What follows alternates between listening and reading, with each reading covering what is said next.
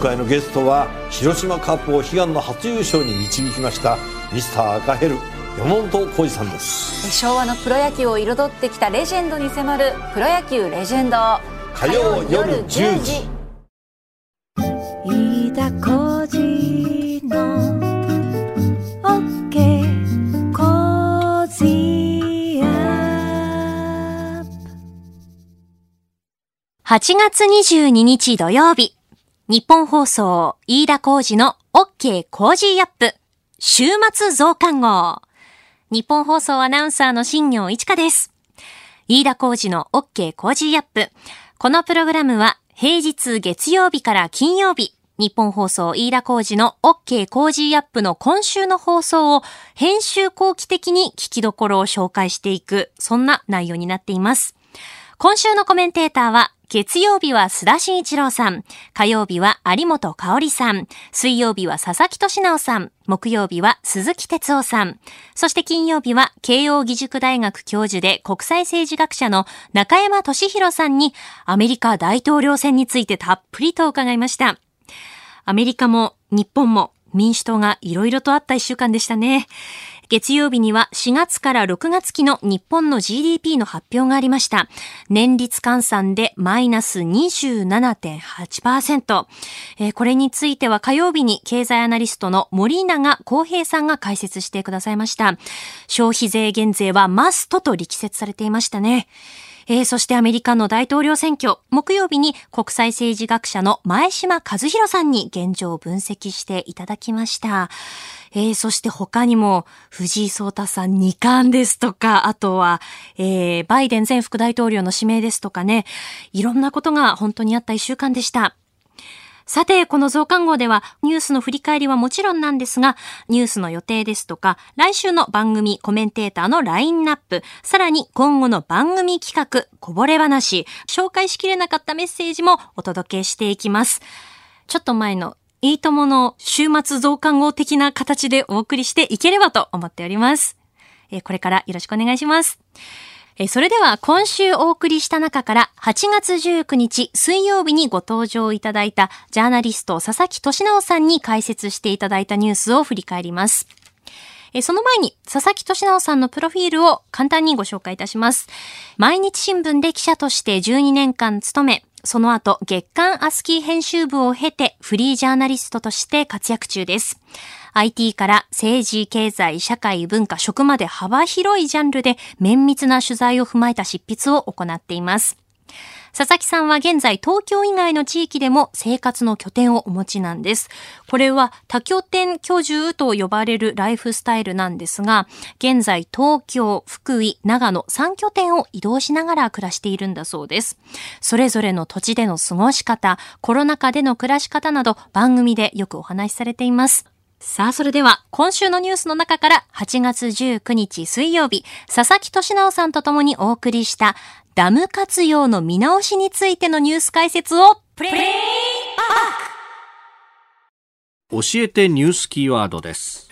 ダムの活用見直し。菅官房長官は今月17日、おととい更新した自身のブログの中で、これまで洪水対策に使われていなかった経済産業省や農林水産省が所管する発電用のダムや農業用水用のダムについても、洪水対策に活用できるよう見直しを行ったと伝えました。都道府県が管理する利水ダムについても積極的に洪水対策に活用する考えを示しております。えー今月12日、先週の水曜日に官房長官は群馬県の須田海ダムというところを視察したということで、ここは発電用のダムなんですね。これね、渋いニュースなんだけど、多分ほとんどの人はよく分かってないと思うんですけど、めちゃくちゃ重要な話なんですよね、はい本来ね。要するに今、あの、ダムってもともと何のためにあるのかって。今はね、ほら、水害多いんで、みんなね、はヤンバダムがほら、この前、台風、あ去年の19 19号の時にね、水溜めて、えええ。ー洪水防いだみたいな話があって、なんとなくその、いわゆる治水ですよね。はい。水を収めるためのもんだと思ってるんだけど、本来日本のダムの大半は利水、要するにまあ発電、水力発電だっただったりとか、ええ。あと工業用水ですね。うーん。あと農業用水。要するに水を使い回すためのあ。利水ダムです。確かに考えてみたら、あの黒部の太陽の黒部ダムだってあんなでかいダムだけど、あれ発電用ですもんね。そうなんです。あれ別に、あの、洪水用でも何でもないわけですからねそっか。そっかそっか。あのね、これ、誰が始めたのかっていうとね、実は1972年、田中角栄、日本列島改造論。はい。もうね、しばらく前にこのダムの歴史を調べるために日本列島改造論久しぶりに古本屋で買ってきてお、読んだんですけど、すごいやっぱね、ダムのことが書いたんですけど、4ページぐらいにわたって延々とダムのことが書いてあって、ほとんどが利水のことしか書いてない。あ、そうなんですか。で、これは治水にも役立つよっていうのが4行ぐらいなんですよね。あたった4行。たった4行。へ だから当時はは、ダムってのはとにかく工,、工業のためであるっていう発想だったんですね。で、その発想でやってきたので工業のために作ったダムというのは、はいえー治水にはあんまり使わないっていうなんとなくこう、まあ、縦割りなんだけど、はい区分けがあるわけです。ででどういうことなのかっていうと要するに水を溜めてその水をね、はいえー利用するって発想だと放流しちゃいけないんですよ簡単に。ああ、そっかそっか。使う目的がなければ放流しちゃいけない。そうそう。ところが、り治水のために使おうと思うと、はい大雨が例えば来そうだと、もうね、明日台風が来るぞってなったら、その前にまず一旦事前放流して全部空にして、はい。その後水がバーンとね、雨が降ってきても溜めましょうっていうのが、えー治水なわけですよね。余裕を作っておくとそうなんです。で、ヤンバダムがなんでうまくいったかっていうと、はいあれまだ工事中で。完成間際だったんです。だから水が全く溜めてなかった。はい。なのでそこにドカーンとね、台風19号で雨降って水が溜まったんでちょうどよかったってことなんです。ええもしあれがヤンバダムがもうすでに稼働してて水満々と叩いてたら、あんなに溜められなかったわけですよね。うんで、今回のもあの話っていうのはそうやって今までもう水をまんまに溜めてたダムも、はい。台風とかね、集中豪雨来そうになったら、地震と違って事前にある程度予測できますからね、雨はね。うん一旦もう事前放流しちゃいましょうと。あで、それで、えー雨が来たらドーンとそこでみんなで貯めようっていう、はいまあこういう発想なんですよ。これはね、素晴らしいです、はっきり言って。特に利根川はね、やばいので。あ荒川とかもそうですけどあ。も。はい。流域にゼロメーター地がいっぱいあるし。そうなんです。もうだってね、荒川利根川のあの辺ってね、はいあのーす陸陸地の低さでいうとねむちゃくちゃ低いんですよ。だって、なんとなくね、我々のイメージだと江戸川区あたりが東京の低いよねってイメージで持ってるかもしれないですけど、江戸川区どころじゃなくて、ん足立区もずっと低いし、さらにその奥の越谷とか、はい。あのはい。辺までずっと低いですからね。ねだから、利根川荒川あたりが決壊すると、はいもうあの埼玉の奥の方まで全部水浸しになっちゃうと。うんで、さらにあの辺とか地下鉄、東京メトロがはい。そう行。ってるんで、あの辺に水が流れ込んだら、東京メトロ全水没みたいな。うん。そうなったら完全首都圏麻痺ですから、はいもう利根川水系は絶対死守っていうのが、んもう東京の最大の命題なんですよね。だからほら、この5年ぐらい前からねええ、東京メトロってあの入り口のところに、あ、止水板。止水板をバーンと設置して、はい水が溢れてきても大丈夫なようにしてるってややってるんだけども、あれでもせいぜい高さ1メートルか2メートルだから、うん。もう大洪水が来たら間に合わないよねって話なわけですよね。だからやっぱり上流でなんとかしなきゃいけない。はいで、利根川に関して言うと今までヤンバダムがまあ今回できたのと、あと渡良瀬遊水地ってね、ええええ。ダムじゃないんだけど、はい。大きな池があって、そこに水が流れ込めば大丈夫っていうね。はい。まあそういうのを次々やってきたわけです。うん。でそれに加えて今回のこの須田貝ダムみたいなね、はい巨大な貯水量を持つダムも、えー事前放流して水を貯められるようになったので、だいぶ安心できるようになってきたかなっていう、ああ、確かに盲点でしたよね。こういうのって、これ、やっぱり所感が違うと、一緒には動かせないみたいそうなんな。です農水省とかね、ねえもう一位も別に洪水関係ないからみたいなね。縦割りでと。そうなんですよねうんいや、来た分だけ流すだけですよとそうなん。ですよ水位変わんないですからって、今までやってたと。そうなんですよね。うんそうですよね。これ、あのね、ダムは、その、豪雨の時の話ばっかりがされますけど、一方で、ちょっと前までは、この夏なんかだと、雨が降らなくて困ると。で、あの、ダムがあって貯水してるから、とりあえずなんとかなるけれども、この貯水率が減っていってますみたいな報道されあたりしまりましたよね。ね。もうダムが干上がって、水道大丈夫なのかって。だからええそこのバランスをね、どう取るかも難しいとこなんですようんね。だからもう極端に雨がドカーンと降るときと降らないときともう分かれてるわけじゃないですか。だってええ、この夏だって思い出せば7月はそうですよね。ずーっと雨降ってて、うんもういい加減太陽見たいよとか言ってたのに、8月になったらいきなり35度とかなってですね、すね雨降ってほしいとかってもうななんて人間って身勝手なんだろうと思うんだけど。確かに。そこをダムは調整する意味もある。そうなんですよね。うんだからある程度水は溜めて水道にも回せるようにしつつ、はい。いざ台風が来たと思ったらもうバッと放流して、先に放流して。水を溜めるっていうね、このなんかこう、うまく緩急きわ見き見極めて、んえー水量を調整していくって非常に絶妙な技術が多分今の日本のダムには求められてるし、んまあそのぐらいの技術力は日本のね、ダムの現場にはいっぱいあるわけですから、うんここを頑張ってやってほしいなと思いますよね。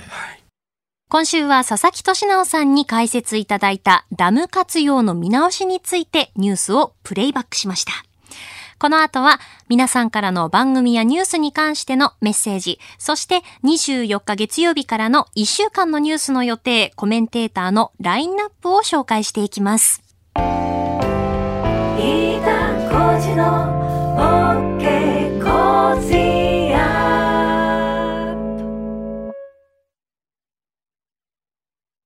ップライブ配信アプリ17ライブ配信の魅力は何といってもいつでも誰でもどこにいてもスマホ一つあれば楽しむことができること。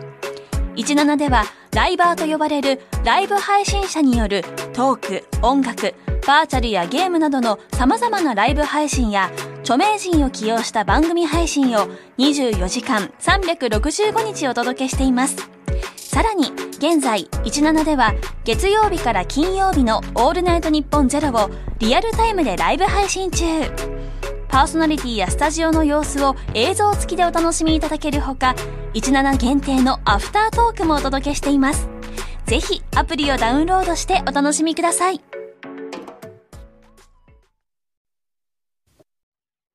日本放送アナウンサーの新業一華がお送りしている飯田浩二の OK 工事アップ週末増刊号。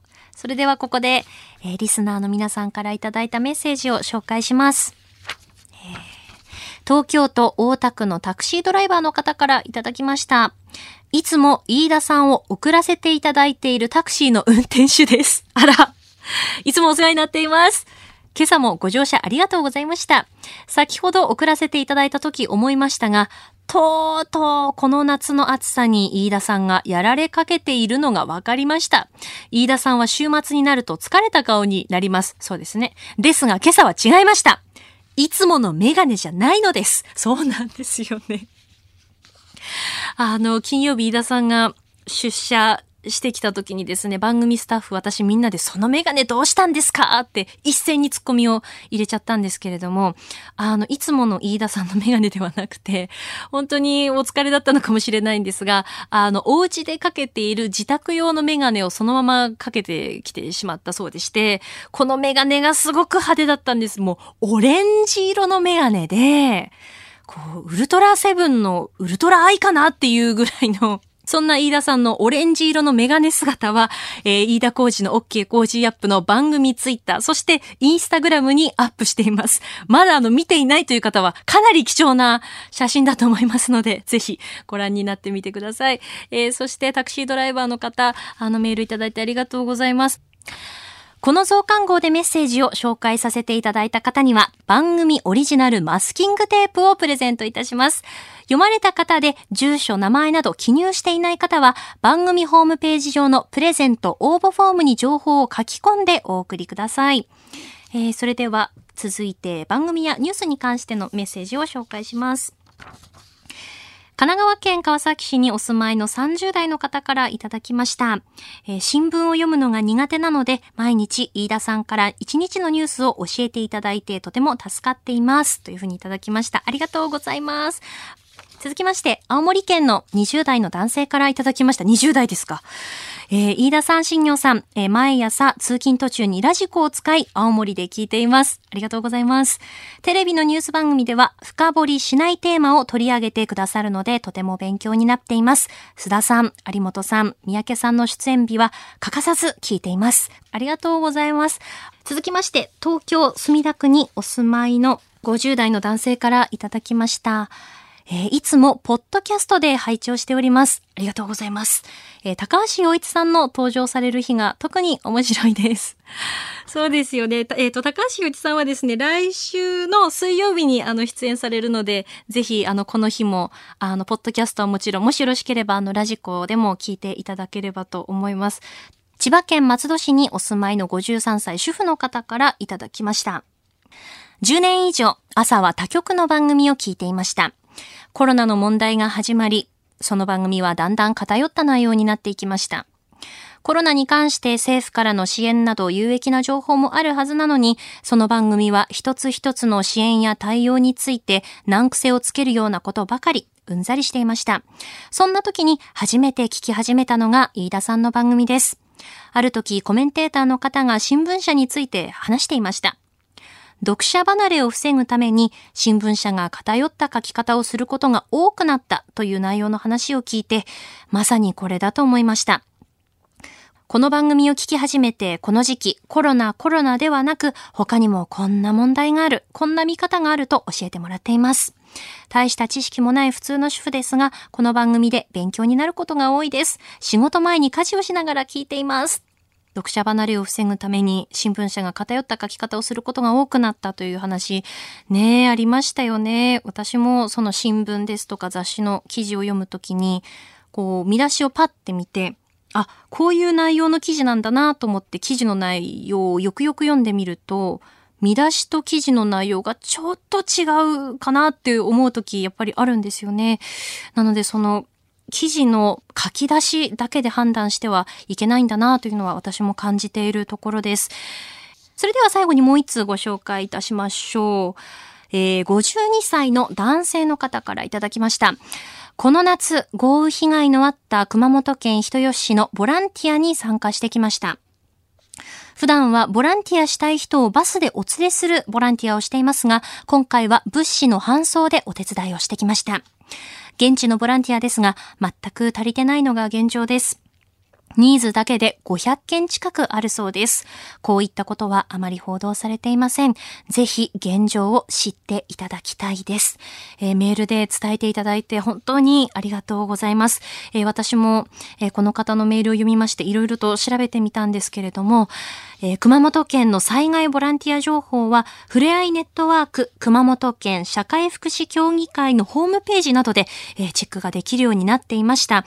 えーただですね、このコロナウイルスの影響もありまして、地元での募集に限った事前登録というのが多いようです。え参加する場合、事前に各地域のボランティアセンターの情報を確認した方が、えいいみたいですので、現地でボランティアしたいなと考えている方は一度、えふれあいネットワーク熊本県社会福祉協議会のホームページをご覧になってみてください。さあ、それでは、これからの主なニュースの予定を紹介します。23日日曜日、日韓軍事情報包括保護協定 G ソミア破棄通告から1年。24日月曜日、安倍晋三総理大臣が連続在職日数で佐藤栄作元総理大臣を抜いて歴代1位に。菅官房長官の定例会見が再開。アメリカ共和党がトランプ大統領を11月の大統領候補に指名する党大会が27日まで開催。東京パラリンピック開催まで1年。えー月曜日の飯田浩二の OK 工事アップの番組の中で、えーブラインドサッカーの、えーキャプテン河村亮選手とボッチャの村上光輝監督のインタビューをお送りします。25日火曜日、定例閣議。気象庁9月から11月の3ヶ月予報を発表。27日木曜日、アメリカトランプ大統領ホワイトハウスで共和党候補の指名受諾演説。これで共和党の大統領候補に正式決定となります。28日金曜日、定例閣議。小池東京都知事定例会見。29日土曜日、自転車レースツールドフランス開催という予定になっています。続いては来週のコメンテーターのラインナップです。月曜日は評論家の宮崎哲也さん。えー、今回はですね、スタジオに、有楽町のスタジオにお越しいただきます。火曜日はジャーナリストの長谷川幸宏さん。水曜日は数量政策学者の高橋洋一さん。木曜日は明治大学准教授で経済学者の飯田康之さん。金曜日は外交評論家の三宅邦彦さん。コメンテーターの登場は7時台です。ぜひオンタイムでもニュース解説お聞きください。ちなみに来週は千葉県調整地域から農産物と特産品の詰め合わせを毎日5人の方にプレゼントを用意しています。あなたと一緒に作る番組、飯田浩司の OK Cozy up。この増刊号でもあなたからのご意見やメッセージお待ちしています。読んでほしいコメンテーターのリクエストですとか、特集してほしいニュース、飯田浩司アナウンサーに取材してほしいことなど、メッセージご意見ぜひお寄せください。メールアドレスは、 cozy アットマーク 1242.com。 cozy アットマーク 1242.com です。番組ホームページのプレゼントフォームからもメッセージをお送りいただけます。メッセージの件名に、増刊号と書いていただければと思います。日本放送、飯田浩二の OK 工事アップ。今週もご愛聴ありがとうございました。平日月曜日から金曜日、朝6時から8時までの生放送でお届けしています。ぜひ、FM 放送や AM 放送はもちろんですが、ラジコやラジコのタイムフリーでもお楽しみください。飯田浩二の OK 工事アップ、週末増刊号。ここまでのお相手は、日本放送アナウンサーの新業一華でした。飯田浩